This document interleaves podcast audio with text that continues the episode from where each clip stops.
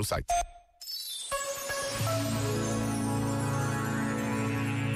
Sobre a relação entre inspiração e trabalho, escreve Sofia de Melbreiner no poema Liberdade.